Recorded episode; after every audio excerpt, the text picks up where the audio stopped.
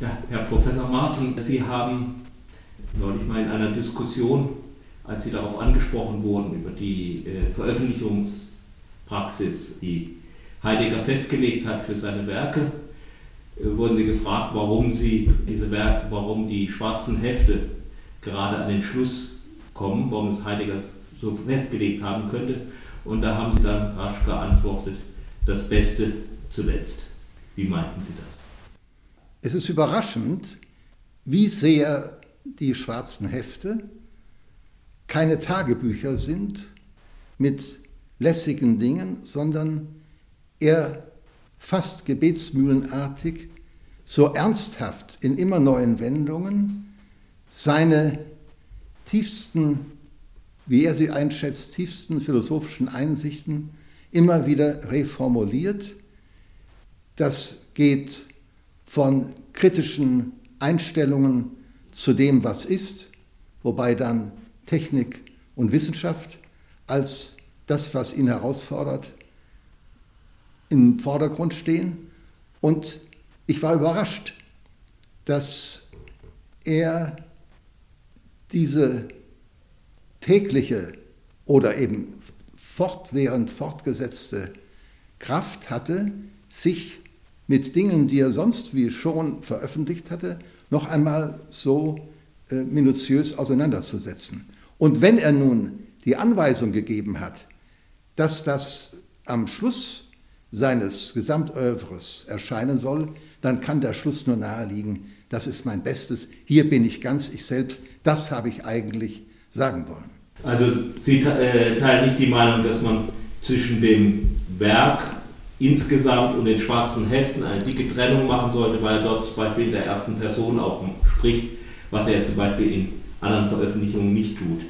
Nein, das spielt ja keine Rolle, dass man für sich durchaus das Ich benutzen darf, während diejenigen, die in Philosophenveröffentlichungen das Ich benutzen, sehr umwegig dastehen können. Wobei, das hat er natürlich für sich selbst so halten können, wobei ja auch einige sehr für mich geradezu peinliche persönliche Einlassungen in den schwarzen Heften zu finden sind.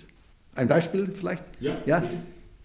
Er sei so froh und stolz, das ist jetzt nicht wörtlich, dass in seinem Namen zwei Gs seien. Hm. Ja, Geduld und Güte. Und dann an anderer Stelle zwei ganz tolle M. Und zwar, Molotow kommt am Martinstag. Molotow am Martinstag. Er selber heißt er Martin. Ich weiß nicht, was ihn da geritten hat, ob das bewusste Kindereien sind, aber das hat mich also doch äh, merkwürdig berührt.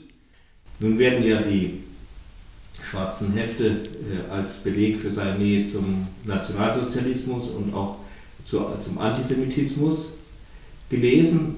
Ich denke nicht ganz zu Unrecht, aber das ist nicht der eigentliche Punkt, auf den ich hinaus will. Stehen Sie nicht eigentlich auch dafür für die Schwäche seiner Philosophie? Also ich meine, dass jemand den Nationalsozialismus über Jahre lang irgendwie als äh, von geistigen Größe des Nationalsozialismus spricht, ist ja nicht nur moralisch irgendwie verwerflich, weil er wusste, was zum Beispiel an der Universität die Nazis gemacht haben und so weiter, sondern auch insofern, als es nicht gerade einen großen Denker auszeichnet. Nun, das würde ich schon anders beurteilen. Man muss sehen, was er da aufgenommen hat. Nicht geklärt ist ja, ob und wie er Mein Kampf gelesen hat. Ich bin mir sicher, dass er es getan hat und sicher, dass es eine Fotografie gibt, wo er sich so mit dem Arm stützt und darunter liegt mein Kampf, aber die ist nicht mit dem, was darunter liegt, äh, bisher freigegeben. Aber davon abgesehen, ich habe auch Parallelen zur Wortwahl festgestellt. Er muss von Hitler sehr überzeugt gewesen sein, dass er diesen großen, richtigen Ausgriff macht. Es finden sich im Zusammenhang von äh, Mein Kampf eben im Hinblick auf Juden das Griechische und das Deutsche zusammengedacht und das ist ja ganz sein Entwurf. Es gibt ja von ihm auch eine Stelle, dass er sagt, dass man die Volkskraft der Alemannen in den Osten verlegen muss. Und das klingt so sehr nach Mein Kampf, dass für mich das klar ist. Wie lange das dauerte und wie bald er von der rüden Art der Nazis abgestoßen war, mit Rüpeln konnte er nicht. Das war, er hat ja alles immer verwesentlicht und hat sofort auch den Nationalsozialismus als eine Wesenssache genommen. Wenn Sie im Rahmen seiner Bejahung des Nationalsozialismus seinen Wortgebrauch von Volk und dergleichen nachgehen, sind das niemals Begriffe, wie die Nazis sie gebrauchten. Für ihn ist Volk und das Deutschtum, das sind eschatologische Begriffe.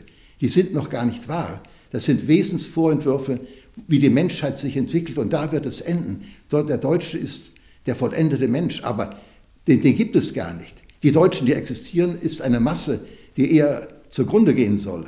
Da zitiert er einen Gott, der, über den er verwundert ist, dass er die nicht schon alle weggewischt hat. Woher kommt dieser Hang, hinter allem irgendwo ein Wesen zu sehen? Das heißt, äh, nicht die Dinge einfach so stehen zu lassen und sie zu betrachten, empirisch oder so, sondern so als Wesen vorzustellen. Ja, das ist, glaube ich, eine ganz wichtige Frage an eine ganz große philosophische Tradition. Da ist Heidegger bei weitem nicht der Erste, dass etwas ins Wesen gehoben wird und dann wird es für den normalen Verstand ungreifbar. Dann hat man plötzlich es mit Emphatika zu tun. Dann bei Platon ist am wahrhaft und wirklich und selbst am liebsten das Autor. Das ist die Sache selbst. Und bei Heidegger ist vorzüglich Emphatikon das Eigentliche. Und, aber Sie finden das schon bei, zum Beispiel bei Kant. Dann ist die Vernunft und der reine Wille ist das eigentliche Selbst. Und das gibt es gar nicht. Das halte ich auch für eine reine Erfindung. Und Heidegger hat auf wichtige Dinge der abendländischen zivilisatorischen Entwicklung hingewiesen. Und ich finde da, was er kritisiert, nicht schlecht und die Sichten zum Teil sehr groß, aber dass er ein Wesen der Technik erfindet, die dann waltet und dem Menschen gar nicht zur Verfügung steht, das ist eine für mich schreckliche Erfindung, aber das finden Sie in der indischen und in der chinesischen Philosophie. Und das geht vor Platon los und ist aber bei Platon, also ich nenne das für mich, das tun die Philosophen nicht alle, ein, das essentialistische Wesen der Philosophie, das geht weit und das ist dann immer die Möglichkeit, alle zu überholen, im ersten Ansatz schon, dass ich ja viel mehr meine als der andere. Also zum Kant an einer ganz entscheidenden Stelle, hier gilt keine Anthropologie, keine wissenschaftliche Kunde von Menschen, sondern das bestimme jetzt ich. Äh, und das ist rein erdacht, das gibt es nicht. Es gibt nicht die reine Vernunft. Obwohl selbst heute noch immer Tugendhat und Habermas sehr abgemildert aber, und vermittelt darauf abfahren. Aber selbst wie die das in aller Vorsicht tun, würde ich es niemals tun, weil es das so nicht gibt. Vernunft ist immer mit Gefühl verbunden, das kann und mit einer lebenspraktischen Situation, die kann nicht abstrakt äh, walten, wie die dann gerne sagen. Bei seinem abstrakten Walten seiner Begriffe äh, verliert ja auch die, also sind sie überhaupt nicht bezogen irgendwie auf Menschen mehr. So ist das. War für mich so interessant. Es gibt diese viel beachtete Schrift von 1936 vom Ursprung des Kunstwerks. Das, die hat er mehrfach gehalten und die hat er spät, äh, ich glaube 1960, nochmal neu ediert und in der Erstausgabe stand immer drin, steckt in, also was da drin. Und jetzt west und waltet das alles. Und die Studenten bei mir fanden das toll. Die fanden das steckt darin schlecht also wie verführbar auch die sind. Mhm. Mir hat das Steckt in viel besser gefallen als das West und Waltet. Also, aber das ist dann eben typisch diese Wesensphilosophie. Jetzt ist das eine eigene Macht und er hat immer wieder gesagt, das Sein ist nicht der Gott, das ist schon richtig. Aber er hat dem Sein auch eine, ein eigenes Wesen zugemutet, dass das Sein selbst ist. Es gibt das Sein. Ich habe spät gesehen, wie theologisch die meiste Philosophie ist gibt es da nicht eben auch wieder eine Nähe, also jetzt auf einer relativ abstrakten Ebene, aber doch eine Nähe zum Nationalsozialismus, der dann allerdings mit der biologischen Substanz, die hat Heidegger, soweit ich sehen kann, nicht weiter thematisiert, halt ein Wesen des Deutschen, ein Wesen des Juden und sowas. Ja. Auch mit aller Willkür, die also in dieser Setzung drin ist. Ja, ihm gerinnt eben alles zum Geschick. Also das eigentlich Problematische, was ich in jedem Kreis, der sich mit Heidegger beschäftigt, vertreten würde, ist die von ihm erdachte, um nicht zu sagen erfundene Seinsgeschichte. Und diese Seinsgeschichte ist etwas, was er so geschickhaft versteht, dass der Mensch im Denken zu sich selbst kommt und Heraklit und Parmenides haben einen Funken der Hoffnung gegeben, dass das glückt, aber haben gleich wieder die Sache aus den Augen verloren, sodass er jetzt diese blitzartigen Ursprünge einholt. Und das geschieht in einer Geschichte, in der das Sein nicht nur das Wesende und Waltende ist, sondern auch selbst etwas, über das nichts verfügt, kein Mensch, kein Denken, als das Sein selbst, das sich gibt, sich schickt, das sein lässt. Nietzsche, wie man sieht, war für ihn ein letzter schwerer Brocken in der sogenannten Geschichte des Denkens als der Seinsgeschichte. Weil es sind, Seinsgeschichte meint ja, dass die Seinsdenker die ganze Geschichte ausmachen.